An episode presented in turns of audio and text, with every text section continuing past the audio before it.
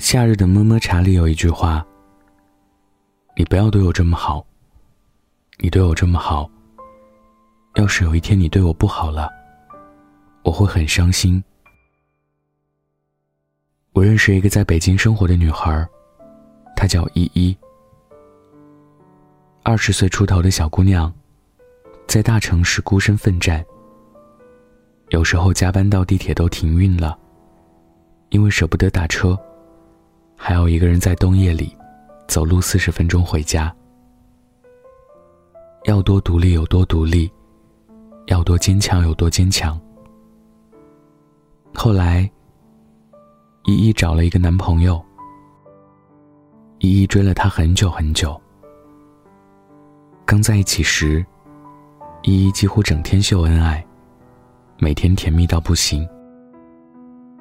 在一起的第三个月，依依突然说要辞掉上升期的工作，因为男朋友觉得她学历不高，让她考研。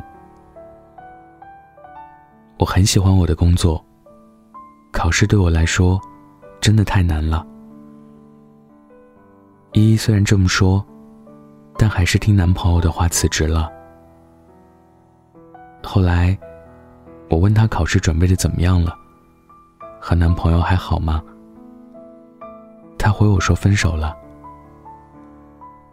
和他在一起，我总觉得他在扮演家长的角色，总是让我成熟一点，独立一点，别一有什么事情就向他哭诉。可是谈恋爱。难道不是应该被宠爱吗？是啊，最好的爱情不就是，你明明可以强大到无坚不摧，可在他面前，偏偏想做一个拧不开瓶盖的小女孩吗？那些总是让你成熟一点的男孩，对你的喜欢，一定不是百分百。两年前，上海自然博物馆的门口。总有一位九十多岁的老人，呆坐在台阶上。后来才知道，老人呆坐的台阶，是去世多年的妻子年轻时，为了养家糊口，抬着一包包水泥浇筑而成的。老人会用布满皱纹的手，轻抚每一块砖石，好像透过它们，就能重拾当年二人的甜蜜岁月一样。后来，老人和妻子被迫异地，只能靠信件联络。这一坚持，就是二十二年。妻子去世后，老人用笨拙的笔触，画出两个人相处一生的细节，集结出书，取名为《平如美棠》。其中有一段，让人感触很深。一天晚上，美棠突然说她想吃杏花楼的马蹄小蛋糕。家附近没有杏花楼，但较远的一个小区里有一家。骑自行车单程需要二十分钟。当我骑车赶到店里，已经很晚。幸好还能买到马蹄蛋糕。可等我终于把蛋糕送到他嘴边，他又不吃了。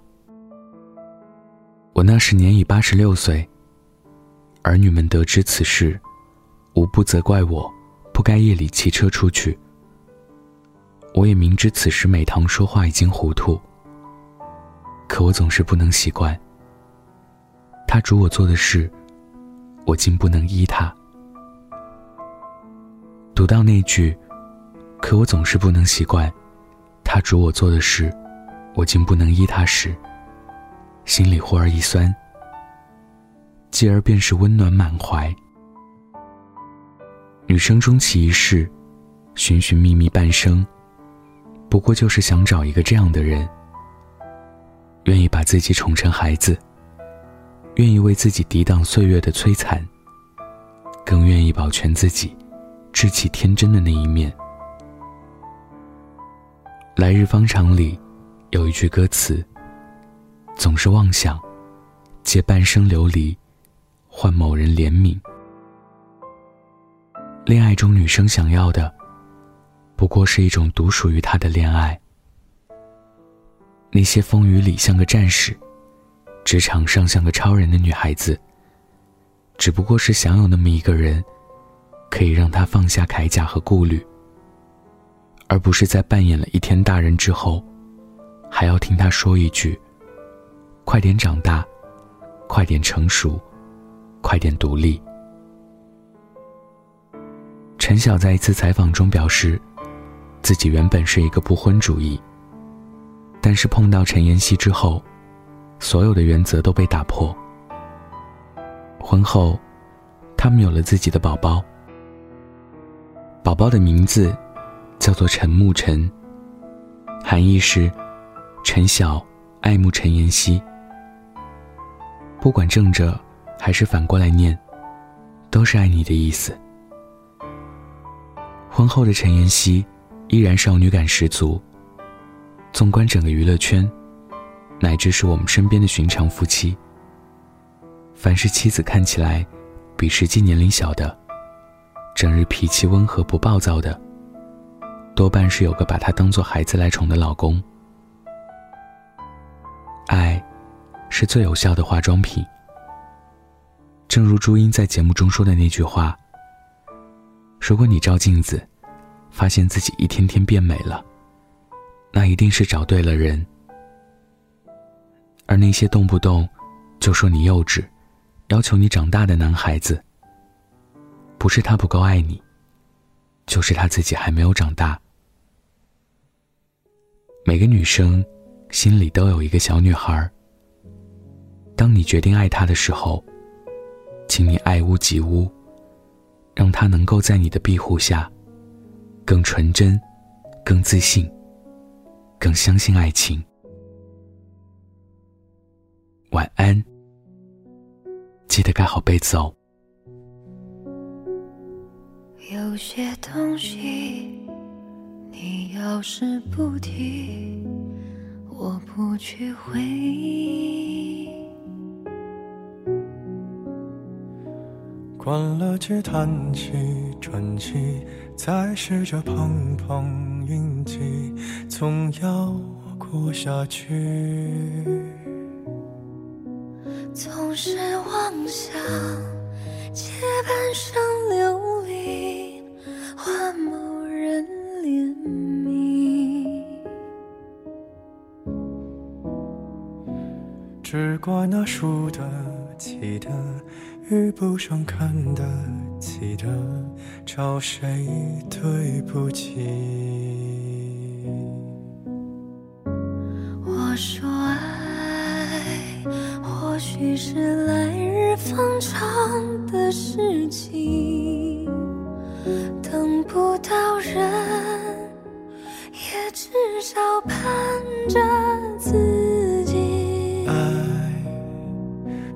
就是来日方长的秘密。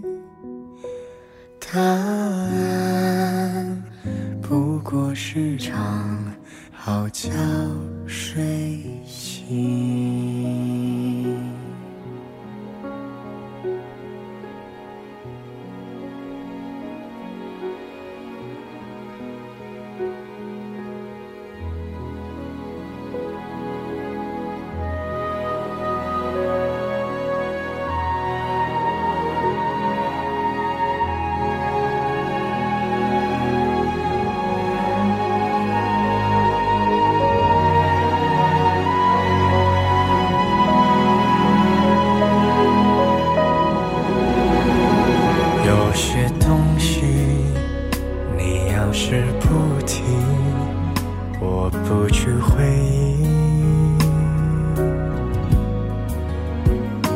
只怪那输得起的，遇不上看得起的，找谁对不起？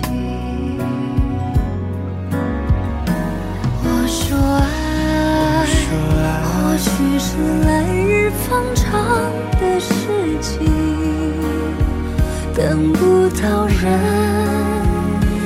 至少盼着自己。爱终究是来日方长。